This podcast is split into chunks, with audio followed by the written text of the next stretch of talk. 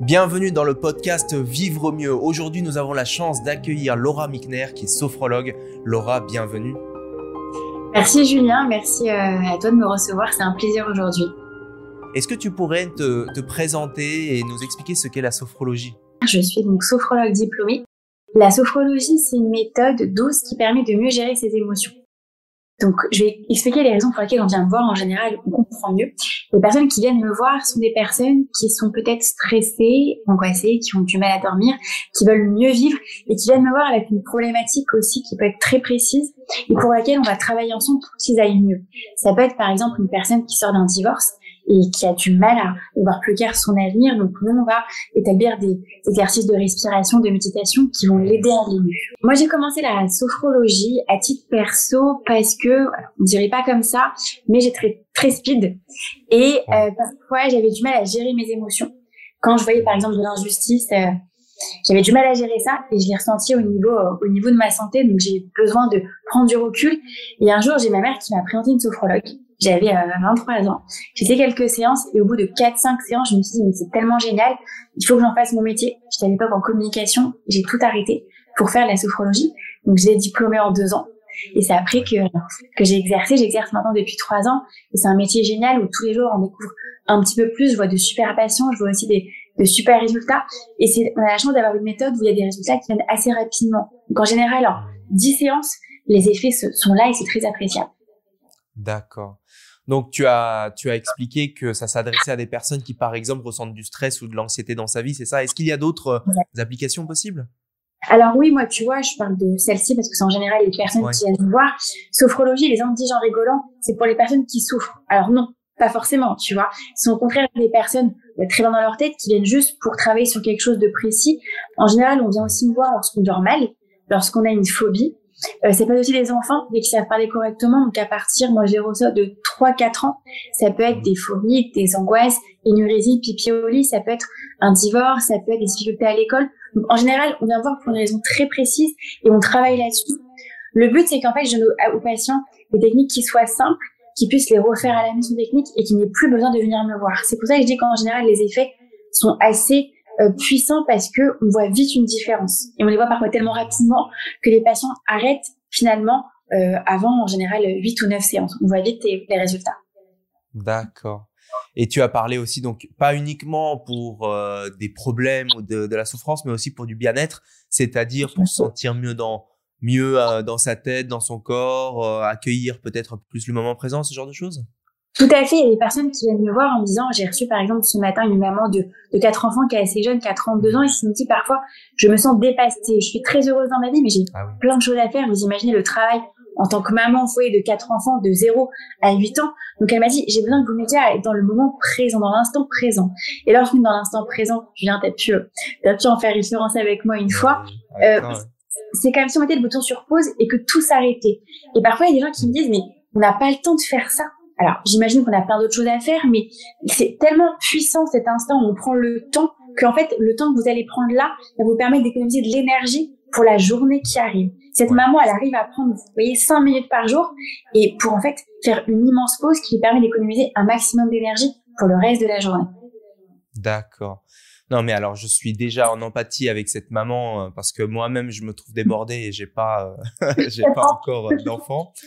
Euh, ensuite, oui, c'est vrai, on avait fait une séance de sophrologie ensemble et, et donc on avait travaillé sur une certaine forme de méditation, en tout cas de connexion avec avec le moment présent où on était dans dans une certaine forme de visualisation et ça m'avait apporté beaucoup de, de, de bien-être.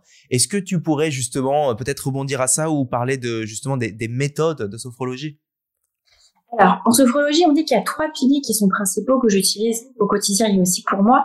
C'est la respiration. Il va y en avoir plusieurs. Une peut-être que je t'avais montré que moi j'aime bien, c'est de la cohérence cardiaque. Elle est prouvée scientifiquement et elle ralentit le rythme cardiaque. Deuxième, c'est de la visualisation, c'est-à-dire voir des choses positivement. Et alors, c'est un peu cliché, vous allez me dire, mais comment est-ce que ça fonctionne? En fait, c'est parce qu'on voit les choses dans la vie se passer positivement, on est dans un mood du coup positif. Donc, on va faire en sorte que les choses aussi arrivent positivement. Donc, ça va être ces deux aspects-là cohérence cardiaque, respiration, visualisation du positif et prendre du recul aussi sur, sur les situations. Parfois, on est tellement dans les situations que euh, on voit les choses en noir, se passer négativement, et lorsqu'on arrive à prendre un peu de recul, on a d'autres ressources, on voit d'autres possibilités, d'autres solutions qui s'offrent à nous. Et c'est ça aussi la sophrologie, de prendre du recul aussi sur ce qui se passe. Et parfois, on n'y arrive pas. Oui, je comprends. Euh, il y a un, un, exercice qui ressemble un peu à la sophrologie que je fais faire à certaines euh, personnes que j'accompagne, qui est de de revivre l'expérience de sa vie, tu vois, rapidement en, en visualisation, enfin dans, dans dans ses souvenirs, et de se rappeler à quel point à chacun de ces événements, euh, même si ça a été dur parfois, hein, euh, et ben en fait on a on a toujours euh, reçu du du soutien quoi. Évidemment, tout le monde n'a pas reçu la même quantité de soutien, mais mais, mais si on cherche bien, on, on en trouve. C'est vrai, c'est ce que j'ai toujours, et ça c'est une forme un peu d'hypnose que tu fais. Moi j'en propose aussi en sophrologie. Je leur fais pareil. Alors soit se euh, revoir un peu un souvenir heureux de leur vie, c'est quelque chose de oui. qui marche bien, ou soit justement voir une projection dans l'avenir qui est positive, qui est heureuse. Ça va donner de l'espoir aux patients des patients qui viennent me voir, comme je te disais, ils ont une vie heureuse, ils sont épanouis, et parfois ils ont un manque d'espoir, un manque de confiance en eux. Mmh. Et ça, c'est un, un, exercice qui est facile, efficace, qui leur permet d'avoir une seconde bouffée d'air, et c'est juste extraordinaire. D'accord. C'est quoi exactement, euh, c'est quoi l'espoir? Bonne question. Alors, je pense que c'est propre à chacun. Moi, je dirais l'espoir, c'est une sorte de confiance. Vous savez, quand je dis qu'on a de l'espoir, quand dans les films, on voit les, les héros qui retrouvent l'espoir, c'est de la confiance et de se dire je vais réussir, je crois en quelque chose et je vais aller de l'avant. C'est ça l'espoir. Mmh. Et parfois les patients le perdent et je pense que c'est euh, l'être humain qui est comme ça, il perd l'espoir. C'est dur aussi toute sa vie d'avoir de l'espoir, comme toute sa vie de gérer ses émotions. C'est l'être humain qui est comme ça parfois, qui a des qui voit la, vie très très positivement, parfois un petit peu moins. Donc moi, mon but, c'est de les aider justement à retrouver cette confiance, cet espoir, et d'aller au bout de, de leur challenge et de leur de leur bonheur finalement. C'est un peu ça. Ouais, ouais. Ouais, c'est vrai. C'est-à-dire que souvent, euh, quand euh, j'ai pas eu les résultats que je voulais dans la vie, eh bien, je peux commencer à croire que dans le futur, ça va être pareil. Tout à fait, c'est ça. C'est ça l'espoir, non? Ouais. C'est ça l'espoir, c'est vrai. Et puis, euh, je pense que ce que j'ai l'être humain, c'est dur toute sa vie d'avoir une, une, vie qui est linéaire avec tout le temps de l'espoir. Je pense que c'est même impossible, ça n'arrive à personne. Moi, mon but, c'est justement de vous montrer les valeurs qu'a chacun, de montrer les qualités notamment de mes patients et leur dire voilà, là, vous êtes capable, vous pouvez y arriver et de les booster à. C'est mon rôle aussi en tant que sophrologue. D'accord. Booster à, donc c'est euh, c'est euh, c'est ça se passe aussi par la par la parole. Je veux dire, quand il développe l'espoir, c'est c'est par la c'est plus par la visualisation et par euh, la respiration, c'est ça? C'est ça, tu vois, c'est par les deux, mais c'est aussi par la parole. J'ai fait attention à, ce ah que je dis, bien évidemment, parce que je peux, je, les mots, je dis toujours que les mots ont de l'importance. Donc, je fais mmh. attention à ce que je dis. Mais c'est vrai que par exemple, un patient qui va venir me voir, qui va me dire, Laura, j'ai bah, j'ai plus aucun espoir, mais dans une période de ma vie où je sais pas trop où j'en suis, je vais lui montrer les qualités pour lui montrer les valeurs qu'il a et voir ce qu'il peut en faire et qu'est-ce qu'il peut en faire justement. Donc c'est aussi mon rôle. Et on dit que j'ai aussi un peu ce côté coach. Moi, je prends toujours trop à cœur ce que les patients, ce que les patients me disent. Donc j'ai envie de les aider. Donc c'est aussi ça. Visualisation, respiration et bien sûr méditation, être dans l'instant présent, de pouvoir trouver des ressources pouvoir avoir un meilleur futur. D'accord et finalement euh, se retrouver avec cette conviction que, que le meilleur est à venir. Tout à fait. Alors, moi, je dis qu'il est déjà dans l'instant présent, comme là, toi et moi, Julien, on est posé, on est bien et on est heureux dans l'instant présent. Et la vie, je dis toujours que c'est plein de moments qui défilent. Ce sont des moments qu'on n'arrive pas à, je dirais, à, à garder. C'est l'instant comme ça. L'instant présent, c'est ce qu'on dit, c'est aussi le plus beau cadeau parce qu'il est maintenant. Mais je dirais que la méditation, c'est être bien dans l'instant présent pour peut-être avoir une projection de vie qui est positive et qui est heureuse. Oui, c'est ça. D'accord. Ok. Ouais, ça fait sens. Euh, Est-ce que tu, tu, pour ceux qui seraient curieux, euh, tu vois, dans, dans l'audience, nos auditeurs, est-ce que tu pourrais, je ne sais pas si c'est possible, faire une sorte de démonstration ou en tout cas nous parler d'une séance, voilà. Ouais.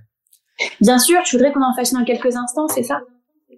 Avec plaisir, hein, je te, je te. Parle de ça? Alors, moi, comme je disais, la première chose euh, que je fais dans 99% de mes patients que je reçois, c'est déjà de ralentir votre respiration avec de la cohérence cardiaque. Parce que vous allez voir que la cohérence cardiaque, c'est un exercice qui a été prouvé scientifiquement.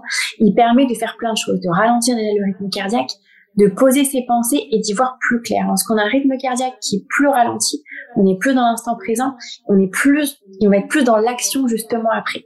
Je vais vous le faire, on va le faire ensemble. Après, on fera deux petites minutes de, méditation. Et c'est vrai qu'il y a rien de plus clair que de méditer pour, euh, pour comprendre en quoi ça consiste. Première chose, la cohérence cardiaque. Moi, je l'ai un petit peu modifié. Il y en a plusieurs qui existent. parce que la cohérence cardiaque, je trouve ça génial, mais je l'ai un peu ralenti parce que mes patients, à force de le faire, ils me disaient qu'ils se sentaient un peu comme essoufflés, ils avaient du mal après à reprendre leur respiration. Moi, j'ai montré celle que je fais. C'est juste prendre une inspiration avec le ventre. L'idée, c'est que vous allez prendre une inspiration sur 3 secondes, vous allez bloquer l'air dans votre ventre sur 3 secondes et expirer ce même air tout doucement comme dans une paille, longtemps et longuement. Je vais vous montrer une première fois, on fera ensemble et j'aime bien commencer par cette respiration-là pour après faire place à la méditation. Alors, l'idée, c'est que votre ventre va se gonfler et va se dégonfler comme un ballon. Ça va se faire de manière presque automatique tout à l'heure. On va déjà pouvoir inspirer sur 3 secondes. Je vais compter avec vous. Moi, je ferme les yeux pour être plus dans l'instant. On va inspirer, le ventre se gonfle. 1, 2, 3. On arrête de respirer totalement. 1, 2, 3. Et on souffle comme dans une paille la bouche un peu fermée. Et en fait, on souffle l'air qu'on avait gardé. L'idée, c'est que j'inspire sur 3 secondes. Je bloque l'air dans le ventre sur 3 secondes et j'expire comme dans une paille tout doucement, longtemps et longuement. Vous allez voir qu'en général, on a envie de dormir et c'est bon signe, ça veut dire qu'il y a un relâchement musculaire. On va le refaire plusieurs fois si ça vous va. On reprend, on inspire. 1, 2, 3, stop. 1, 2, 3. Et vous pouvez souffler. Filet d'air, super. Et on va le refaire plusieurs fois. On fait une petite pause parce que parfois ça va un petit peu vite. Et on va recommencer. Quand vous êtes prêts, on inspire. 1, 2, 3. Pause. 1, 2, 3. Et vous pouvez souffler.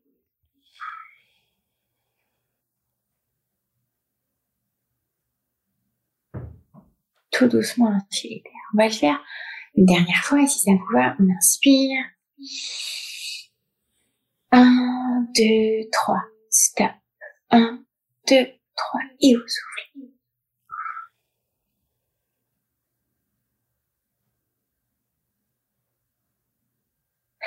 Et après cette respiration, on peut garder encore les yeux fermés quelques instants. Mais on va méditer pendant 2-3 minutes. Alors qu'est-ce que la méditation? C'est un mot que vous entendez, je pense, assez souvent. C'est le fait d'être dans l'instant présent. Juste ça. Aucune consigne, aucune chose à faire. On peut pas ne pas réussir une méditation. C'est juste être dans l'instant présent. Laissez aller vos pensées qui n'ont rien à voir avec ce qu'on fait. Pas forcément négatives, mais euh, peut-être être justement des pensées qui sont dans le futur. Qu'est-ce que je vais faire à manger ce soir? Qu'est-ce que je vais faire après la, séance que je fais avec Julien et Laura? C'est des pensées normales qu'on a. Mon conseil, c'est laissez-les venir, ces pensées. Allez y repartir. C'est l'idée. Combattre vos pensées, c'est une mauvaise idée. On est en général perdant à la fin. Vous êtes avec nous, tranquille, tout va bien. Et vous vous laissez guider par ma voix. Un peu comme si je vous racontais une histoire. Et on va prendre le temps de visualiser. Il y a mille et une visualisations, méditations qui sont possibles. Moi, j'aime bien faire celle-ci parce qu'elle est facile et, très efficace. C'est simplement d'imaginer un endroit où vous vous sentez bien. Prenons simplement le temps de planter le décor. Est-ce que c'est un endroit que vous connaissez, un endroit où vous aimeriez aller? Un endroit qui vous calme, idéalement. Ça peut être plusieurs endroits. Laissez un peu aller votre, vos idées, vos images. Là vous en avez envie. C'est un peu comme si on appuyait sur le bouton du temps et que tout s'arrêtait. Et que ce temps, il est pour vous, uniquement pour vous. Peut-être sentir la chaleur du soleil s'il fait beau dans votre endroit, au contraire le froid si vous aimez ça. C'est votre lieu, votre moment et c'est vous qui créez en fait ce qui se passe.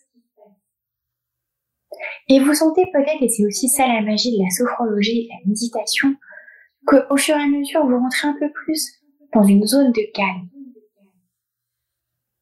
Corporellement, vous sentez un relâchement. Un peu partout au niveau du visage, au niveau des bras, des jambes, de votre ventre, de votre poitrine. Et vous rentrez à chaque fois un peu plus dans une zone où vous êtes bien. On est sur des sensations agréables, du bien-être, de la détente, du repos. Prenez le temps peut-être de sentir une odeur dans cet endroit que vous aimez bien et de faire une pause. Une pause mentale, une pause corporelle.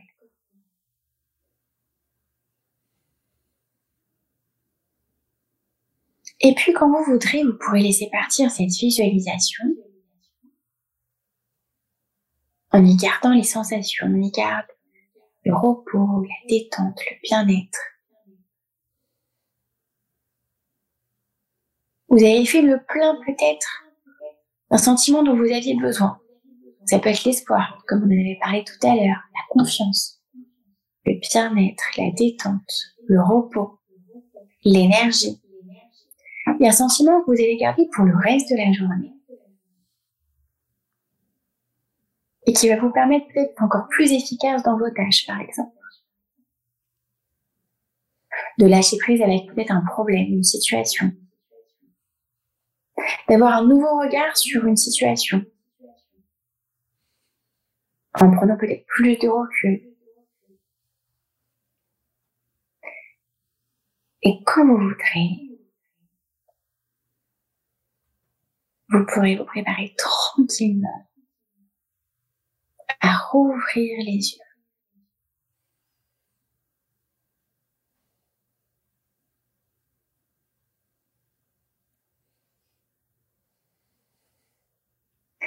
Tu as été sophrologisé, Julien. Et vous, Merci, merci Laura. Je t'en prie. Oui. C'était un petit extrait de ce que j'aime proposer. C'est quelque chose, c'est une méditation la facile, rapide. En général, ça dure plus longtemps. Moi, j'aime bien commencer par une respiration, ça peut être celle-ci ou une autre, pour ralentir le rythme cardiaque et après être plus propice à peut-être méditer. Puis il y a d'autres exercices aussi beaucoup plus, euh, beaucoup plus dans l'action, beaucoup plus dynamiques qui vont permettre de mieux gérer vos émotions.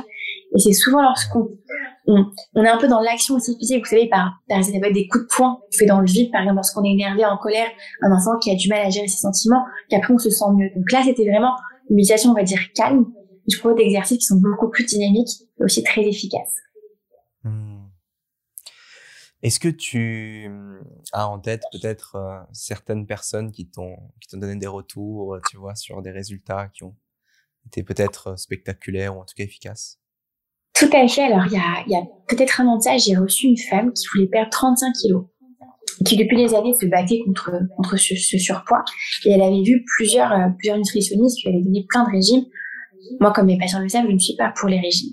On a essayé de, enfin, on a même fait de la sophrologie. Je la voyais toutes les semaines. Après, on a espacé toutes les deux trois semaines.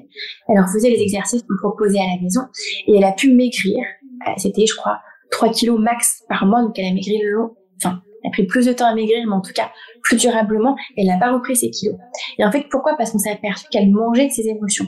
Peut-être que c'est ton cas, Julien, peut-être c'est le cas de gens qui nous regardent. On mange parce que parfois on est triste, parce qu'on est angoissé, parce qu'on a du mal à gérer nos émotions. Donc elle, lorsqu'on a géré un peu et compris les émotions qu'elle mangeait, elle a pu tout de suite et assez rapidement et durablement perdre ce poids-là. Donc en fait, tous les régimes qu'elle faisait ne servaient pas puisque le problème était beaucoup plus profond. Donc on a pu analyser ça ensemble avec elle le résultat était magique et elle se sent bien évidemment beaucoup mieux et dans son corps. Et grâce à la sophrologie, ça c'était une patiente que je reprends souvent parce que les résultats ont été là assez rapides. Elle perdait rapidement sans reprendre les kilos et en étant gérée beaucoup plus elle-même en s'écoutant beaucoup plus. Donc ça c'était extraordinaire. Hmm. Oui, c'est euh, ça a un impact euh, durable dans la qualité de sa vie au quotidien. Exactement, et elle le revoit, et puis ce qui génial, c'est qu'elle reprend pas ses kilos, puisque maintenant, elle sait manger, il n'y a pas de régime, hein. elle sait manger à sa faim, elle se fait des plaisirs, mais elle sait quand est-ce que elle mange par émotion et quand elle mange quand elle a faim. C'est une ligne qui est très fine et c'est très dur de voir la différence. Hein. Les patients me disent, mais comment est-ce qu'on voit la différence? Moi, je vous apprends entre autres à ça, à voir lorsque vous avez faim et lorsque vous mangez pour combler quelque chose, une émotion que vous n'avez pas. Et lorsque ça marche, c'est juste extraordinaire. D'accord. Alors, elle... Euh, elle trouve la source de cette émotion, enfin en tout cas du besoin, tu vois, qui est derrière l'émotion. Elle trouve, euh, vous avez appris à, à le trouver ailleurs, c'est ça? Tout à fait, c'est qu'en fait, elle mangeait, tu sais, par émotion parce qu'elle était malheureuse. Donc lorsqu'on a géré euh, la raison pour laquelle elle était malheureuse ensemble, par des méditations, par des respirations, et que grâce à ça, elle se sentait mieux, elle avait moins besoin de manger par émotion. Elle mangeait vraiment pour combler sa peine, combler sa colère. Elle mangeait par frustration Et j'ai le cas de plein de patients qui viennent me voir parce qu'ils veulent euh, combler quelque chose, un sentiment. Et lorsqu'on mange à sa faim et parce que juste on a envie de manger, de se faire plaisir, on ne mange plus par émotion. Ça change tout en fait. D'accord, oui, c'est super. Est-ce que tu aurais euh, peut-être un, conseil ou un, un, enseignement à tirer de la sophrologie? Alors, ça va pas être cliché, mais c'est vrai. Et j'ai encore trop de patients qui viennent me voir et qui me disent qu'ils sont malheureux, qu'ils se sentent pas à l'aise, pas à leur place dans leur vie. C'est soyez heureux, faites ce qui vous rend heureux. J'ai plein de patients qui viennent me voir. Alors, j'incite pas à ça, attention, mais qui viennent me voir et qui aimeraient divorcer, qui sont, et qui sont malheureux et qui ne le font pas euh, pour diverses raisons.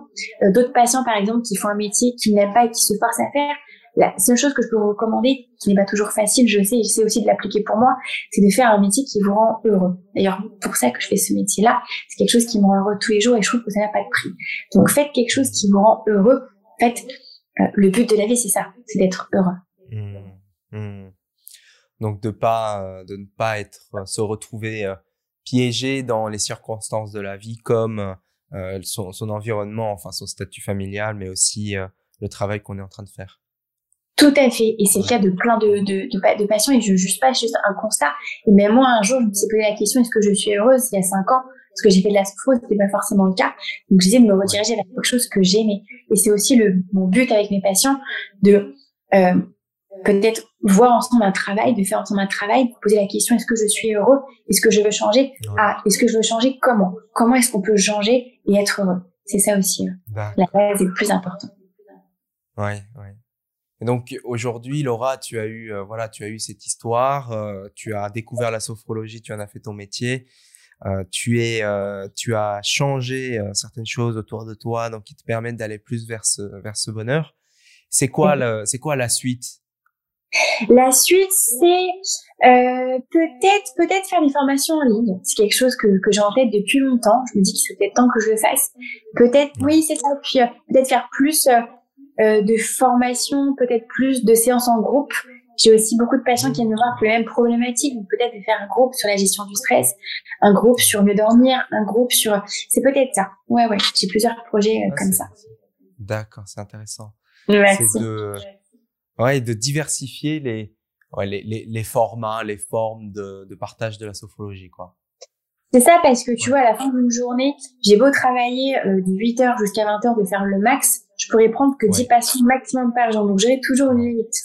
Et je me dis que j'ai, j'espère, j'ai tellement emporté et aussi de, euh, un peu mon storytelling, ce que je te racontais, je comprends tellement quand les patients viennent me voir et qui me disent, mais euh, j'ai des crises d'angoisse, euh, j'ai des maux de ventre, je me sens, je me reconnais tellement, je sais tellement comment les aider que je me dis parfois, j'aimerais pas ne me limiter à 10 ou 40 patients par semaine, mais faire plus. Et comment faire plus en touchant plus de gens et en faisant peut-être des formations en ligne et des séances en ligne? Moi, je te rejoins entièrement, Laura, parce que, euh, tu vois, et entre nous et sans, sans langue de bois, euh, tu vois, l'accompagnement individuel, en fait, c'est, évidemment très puissant, mais on est tellement limité par notre temps. C'est vrai.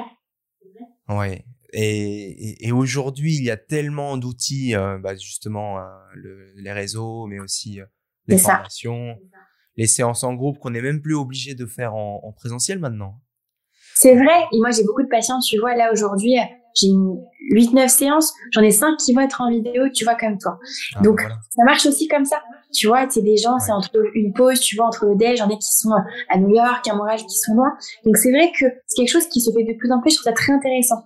Et euh, c'est quelque chose auquel je pense. Je me dis, j'aimerais donner peut-être ce savoir que j'ai à plus de gens, leur faire plus de bien. Ouais.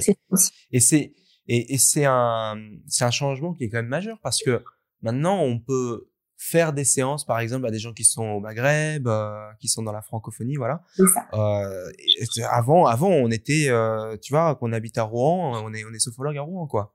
C'est ça, on était entre guillemets limité. Là, ce que je trouve extraordinaire, c'est que tu as dit, c'est que ça peut s'amplifier et on peut, euh, on peut faire des séances à n'importe qui. Je trouve ça extraordinaire. Là, c'est ce qui va se passer tout à l'heure. J'ai un décalage horaire du coup avec New parce que sa séance va se passer tout à l'heure et, euh, et c'est génial. Il va prendre une pause entre midi, midi et le chez, midi et deux chez lui et ça va être sa pause de la journée. Donc, euh, ah, c'est génial. Ouais, ouais. Euh, Laura, pour changer de sujet, c'est est-ce que tu connais, tu aurais euh, un conseil Non, je vais te demander autre chose. Je vais te demander, est-ce que il y a, il y a quelque chose que tu aurais aimé apprendre à l'école qu'on n'apprend pas à l'école aujourd'hui? Alors en fait, ça rejoint un peu la question que tu m'as posée tout à l'heure et euh, une passion que je et on en parle avec mes patients, c'est apprendre à être heureux. À l'école, on nous apprend à compter, à lire, à écrire, c'est bien, c'est fondamental, c'est vrai. Mais c'est vrai, aucun de vos professeurs ne vous a demandé est-ce que vous êtes heureux? Et ça me paraît hmm. essentiel. À 18 ans, il fallait savoir déjà trouver un métier. Moi, à 18 ans, je ne savais pas ce que je voulais faire de ma vie. J'ai fait six mois de droit parce qu'il fallait faire du droit et que c'était bien. Mais jamais on m'a posé la question, Laura, que veux-tu faire dans ta vie? Il n'y avait que mes parents qui me l'ont posé. Et je trouve ça juste extraordinaire. Donc, la base, c'est être heureux. Encore une fois, je te rejoins là-dessus, hein, et c'est toujours ce que je vais dire, mais euh, ouais. tellement de patients, tellement de gens font des choses euh, qu'ils aiment moyennement que là, je leur recommanderais ça. D'accord. Simplement d'être heureux. Donc, ça, ça serait sous quelle forme, en quelle année? Sous quelle forme? Bah, Écoutez-vous et prenez le temps de faire ce que vous aimez. Et encore une fois, hmm. moi, j'essaye de vous aider à ça à vous écouter et aller au bout de vos, de vos rêves, c'est un peu cliché, mais c'est vrai, de votre potentiel et à faire ce que vous aimez. Hmm. D'accord, donc ça, on enseignerait en, au lycée, au collège? Moi, je dirais, dès petit, dès qu'on sait parler correctement, dès qu'on comprend que le mot heureux, alors moi, je dirais que ça à partir de peut-être 6 ans. Euh, hmm. Les patients me demandent qu'est-ce que le bonheur et j'essaie de leur expliquer, mais ils savent pas vraiment parce que à l'école, on leur apprend pas. Je trouve ça bien dommage. Ouais, ouais. Ok, donc donc ce serait en en primaire un cours dans lequel on explique euh, l'épanouissement, on explique c'est quoi le bonheur, et donc on explique que le bonheur c'est quand même une condition de vie qui est alignée avec euh, avec avec ce qui est important pour soi. Tout à fait. Donc ça suppose qu'on qu'on apprenne à savoir ce qui est important pour soi et puis qu'on qu'on se qu'on fasse un exercice un peu délibéré de de, de, de, de trouver euh, bah, le, le, métier, mais aussi, mais c'est pas seulement le métier en fait, c'est de se poser la question sur tous, toutes les circonstances qui me plairaient à moi, c'est ça hein? Tout à fait, hein, c'est le métier, c'est qu'est-ce que je vais faire de ma vie, qu'est-ce que pour moi le bonheur, le bonheur c'est assez subjectif finalement. Une personne va être heureux comme ça, une autre va être heureux, différemment. Et trop d'enfants viennent me voir en me disant, alors je vais faire ça plus tard, et quand je leur demande pourquoi, parce que c'est ce qui gagne de l'argent, ou alors c'est parce que mes parents veulent que je fasse ça. Et je trouve ça mmh. dommage et presque pas normal. Donc euh, le bonheur est propre à chacun, mais faites ce qui vous rend heureux et donnez-vous les moyens de faire ce qui vous rend heureux parce que finalement, le but d'une vie, c'est être heureux. Laura Mickner, sophrologue, merci beaucoup d'être passée sur ce podcast. Merci avec plaisir. Pour aller plus loin dans votre démarche d'épanouissement et de réussite, je vous invite à consulter le site de l'école vivre mieux écolevm.fr. écolevm.fr